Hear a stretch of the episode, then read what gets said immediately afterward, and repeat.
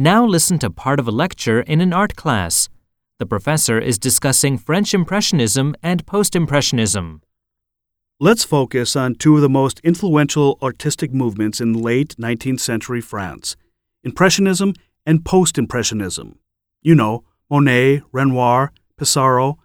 These are some typical examples of Impressionist painters who revolutionized Western conceptions of painting. Okay, here are the major characteristics of Impressionism.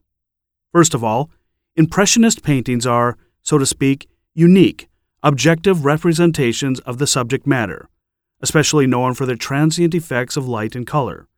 In order to express the fleeting effects of light and color, Impressionists use relatively small, disconnected strokes. And to capture the fugitive quality of light, they often painted in the open air, not in the studio.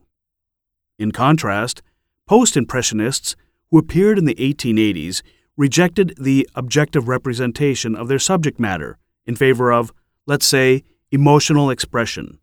I mean, they tried to express their personal emotions in their works and dealt with their themes in their own subjective way.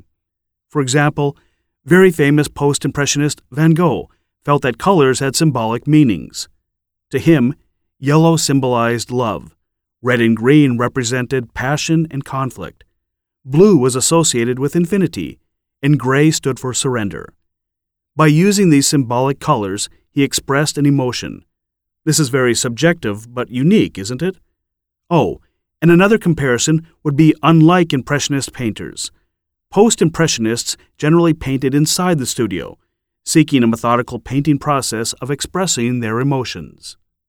Using points and examples from the talk, explain the difference between Impressionism and Post Impressionism.